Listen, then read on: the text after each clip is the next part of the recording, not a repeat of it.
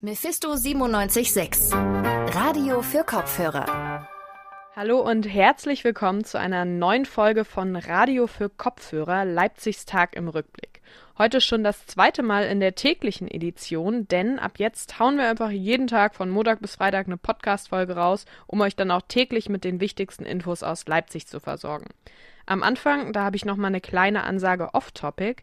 Ab Montag, den 6. Juli, da könnt ihr uns auch wieder live auf UKW hören. Da senden wir jetzt vorerst jeden Tag von 18 bis 19 Uhr live. Ich freue mich mega, dass Mephisto endlich wieder auf UKW zu hören ist. Aber ja, so viel auch zu den Ansagen. Kommen wir mal besser zur heutigen Podcast-Folge. Heute müssen wir auf jeden Fall über den Kohleausstieg sprechen. Darüber hat der Bundestag nämlich heute abgestimmt. Und außerdem habe ich mit Lukas Wortmann vom Hörspiel Sommer Leipzig gesprochen, der ab morgen dann auch jeden Abend bis zum 12. Juli stattfindet. Spätestens seit Fridays for Future haben die meisten ja Themen wie Umwelt und Klima wieder auf dem Schirm und auch in der Energiepolitik soll jetzt umgeschwenkt werden. Ein Projekt ist da der Kohleausstieg, also der Ausstieg aus der Braunkohle und der Steinkohle. Für die Planung wurde sogar extra eine Kohlekommission eingesetzt. Heute haben sich Bund und Länder auf ein Gesetz geeinigt, was den Kohleausstieg bis 2038 regeln soll. Sachsen betrifft das als Braunkohlestandort ganz besonders und hat noch vor der Sommerpause darauf gedrängt, dass das Gesetz jetzt beschlossen wird.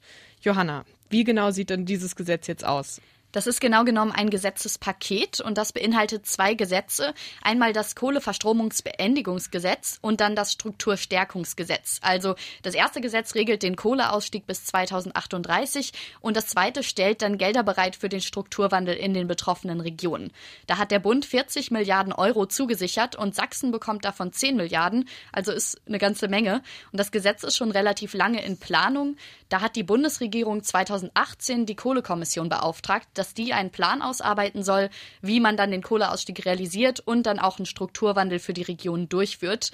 Und im Januar 2019 gab es da bereits einen äh, Beschluss der Kohlekommission, aber Bund, Länder und Kohleunternehmen waren sich jetzt erst einig. 10 Milliarden Euro allein für Sachsen, hast du jetzt gesagt. Das mhm. ist ja schon eine ganze Menge Geld. Wohin sollen denn die Gelder jetzt speziell in Sachsen fließen?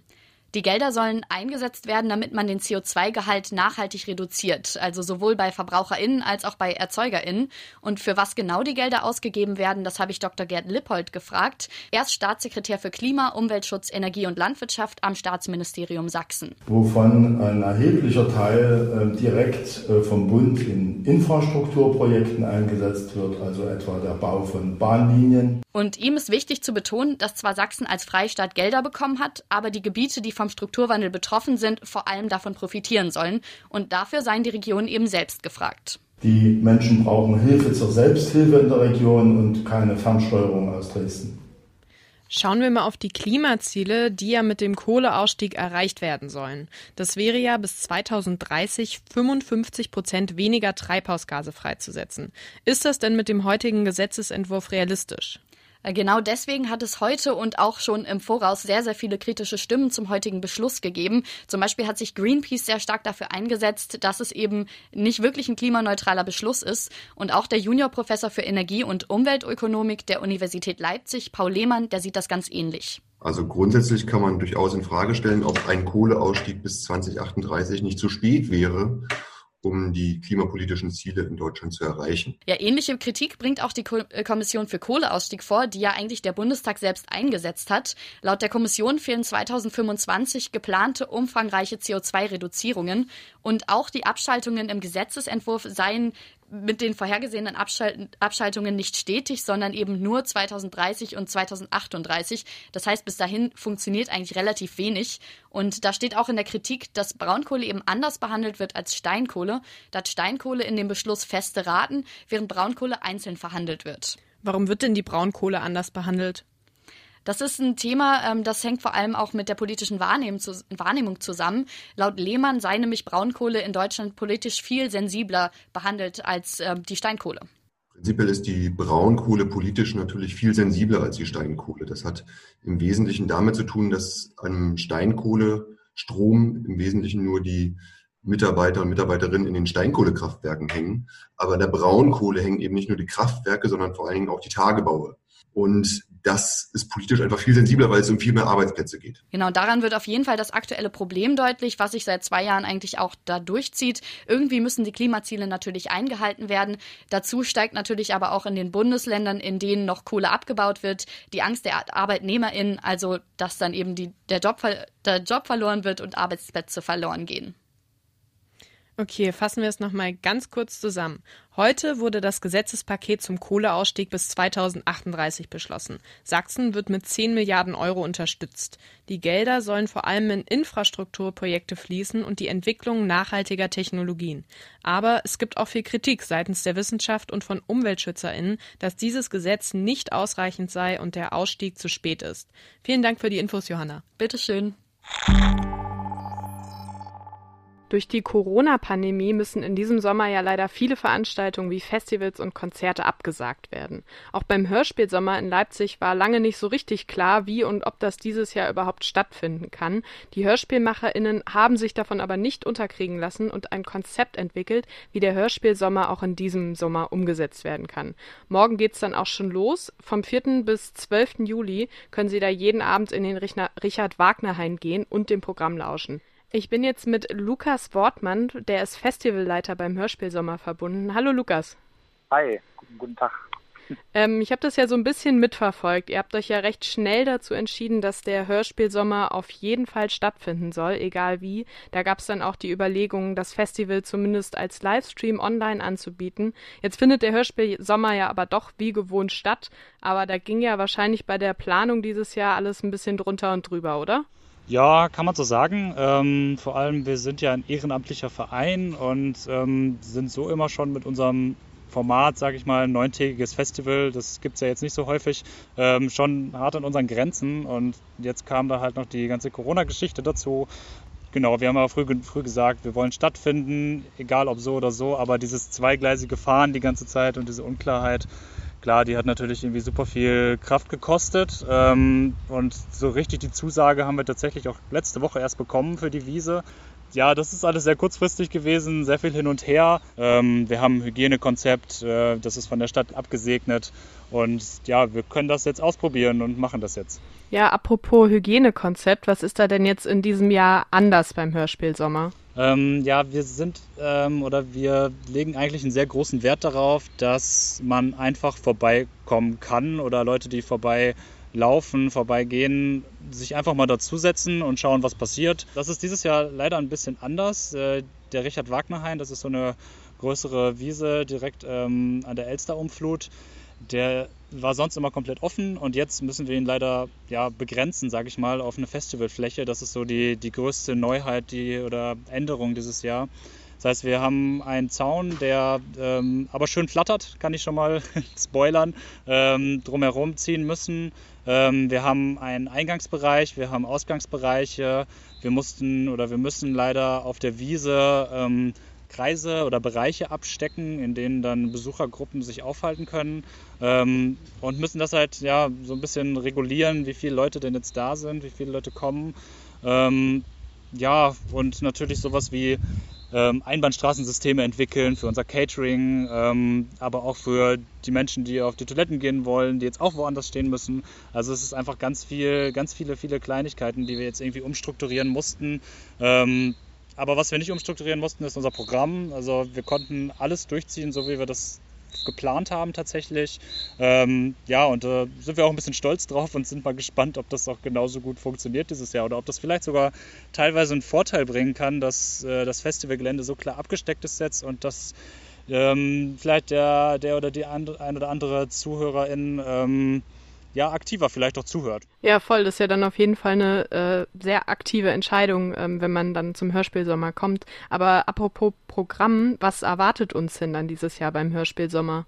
An dem Grundkonzept ähm, hat sich nicht so viel geändert, würde ich sagen. Wir ähm, wollen vor allem ähm, die Nachwuchshörspielszene fördern. Das heißt, wir legen besonderen Wert darauf, dass wir Hörspiele, Features, Klangkunststücke von ähm, ja, NachwuchskünstlerInnen spielen, also sogenannte Eigenproduktion, so nennen wir das. Äh, also nicht die von den großen äh, Rundfunk- und Medienanstalten. Ähm, wir haben ein Familienprogramm und ein Abendprogramm, das täglich stattfindet. Ähm, das wird dann aber auch ergänzt noch durch Live-Acts oder wie ich immer lieber sage, Live-Performances, weil man kann das aber nicht so ja, Live-Hörspiel, klar, das ist auch ein Format, aber es gibt auch so viel noch dazwischen. Ähm, und das wollen wir alles irgendwie mal zeigen oder da Raum für bieten. Also wir sind eine Plattform für genau diese Sachen. Ähm, das heißt, es gibt sowas wie szenische Lesungen, es gibt aber auch ähm, so eine Art Theaterstücke, wo man auch visuell was sieht. Es gibt dann im Dunkeln, sage ich mal, auch was, wo noch Videoprojektionen mit eingebunden werden. Oder also es geht um, um beides dann meist bei diesen Performances. Ähm, und das Dritte, was wir machen, was auch ein wichtiger Aspekt ist während des Festivals und sich programmtechnisch wiederfindet, sind die Wettbewerbe. Ja, äh, bei dem bei dem Hörspielwettbewerb, da habe ich ja auch ein bisschen in der Planung mit drin gesteckt, ähm, weil wir hatten ja zum 25. Geburtstag von Mephisto auch eine Kooperation mit euch geplant und wollten wollten ja einen Hörspielwettbewerb zum Thema Pressefreiheit austragen. Das haben wir jetzt aber auch leider abgesagt, weil das auch schon Ende Mai war und ähm, da hat uns Corona leider einen Strich durch die Rechnung gemacht. Hoffentlich können wir das ja dann aber vielleicht im nächsten Jahr nachholen. Ich wollte noch mal zu euren Hörspielwettbewerben fragen. Was macht so ein gutes Gewinnerstück aus? Mm, uh, das ist sehr schwierig zu sagen. Also es ist eh schwierig, ähm, gerade wenn man nicht so klare Vorgaben gibt bei so einem Wettbewerb, dann auszuwählen, sage ich mal, oder Kategorien zu finden, wie man jetzt Hörspiele bewertet. Ähm, aber klar, es geht natürlich erstmal darum, wie ist so ein Hörspiel technisch gemacht, ähm, wie vielleicht professionell auch ähm, wird wird, äh, wurde, wurden Geräusche aufgenommen oder wurde irgendwas mit ähm, Geräuschen, mit Tönen, digitalen Tönen. Es gibt ja so viele Möglichkeiten mittlerweile. Ähm, wie gut wurde das technisch gemacht? Wie finden da Schnitte statt? Klar, sowas kann man betrachten. Ähm, was aber gerade in der Nachwuchsszene, sage ich mal, aber viel bedeutender ist, äh, sind dann doch die Texte am Ende, ähm, also die Skripte, die erarbeitet wurden, ähm, worum geht's, also wie kreativ wird halt mit dieser Möglichkeit des Hörspiels, mit dieser auditiven Kunstform, wie kreativ wird damit umgegangen? Und ja, wie stimmig ist das dann am Ende auch? Und vielleicht auch so ein bisschen darauf, ja, wer hat dieses Hörspiel natürlich auch gemacht, also ähm, es ist natürlich immer schön, wenn man ähm, eine Institution oder so fördert, eine Schule fördert, eine Schulklasse fördert, ein Projekt oder sowas, das ähm, ja irgendwie was Cooles auf die Beine gestellt hat und vielleicht mit so einem Preis dann merkt, ah, das ist doch was, äh, das können wir mal weiterverfolgen. Ähm, also da steckt auch vielleicht auch so eine gewisse Medienpädagogik hinter, die wir auch noch ähm, ja dann fördern möchten durch diese ganze Sache.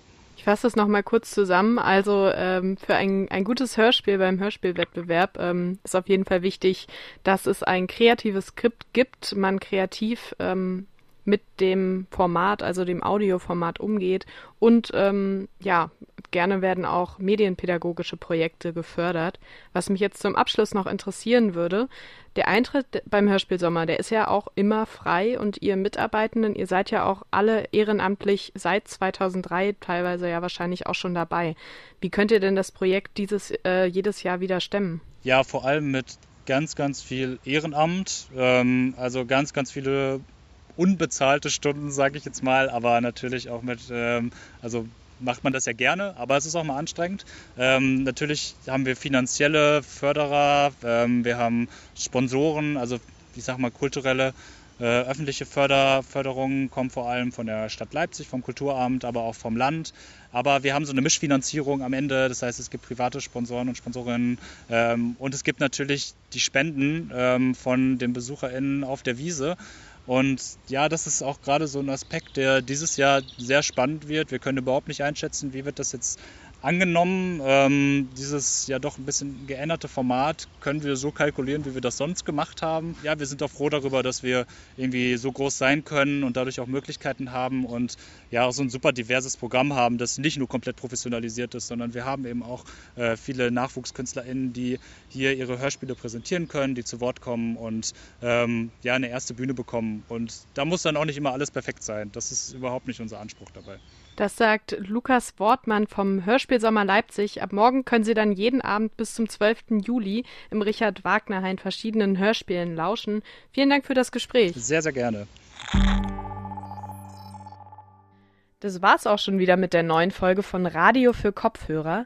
Wenn's euch gefallen hat, dann hören wir uns hoffentlich am Montagabend wieder, wie immer dann auf eurem liebsten Podcast-Player. Oder ihr schaltet einfach direkt live im Radio ein. Da senden wir nämlich am Montag das erste Mal seit über drei Monaten wieder live über UKW und zwar von 18 bis 19 Uhr. Da freue ich mich schon mega drauf. Bis dahin, da könnt ihr uns auch gerne unter Mephisto976 auf Facebook, Twitter, Instagram und YouTube folgen, wenn ihr noch mehr Content wollt. Oder ihr könnt auch unserer Website einen Besuch abstatten. Da findet ihr uns unter radiomephisto.de und könnt auch nochmal ausgewählte Beiträge nachlesen.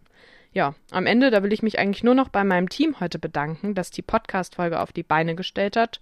Ja, und jetzt bleibt mir nicht mehr viel zu sagen, außer habt noch einen schönen Abend. Ich hoffe, wir hören uns dann am Montag wieder und damit verabschiede ich mich. Ciao. Mephisto 976 Radio für Kopfhörer.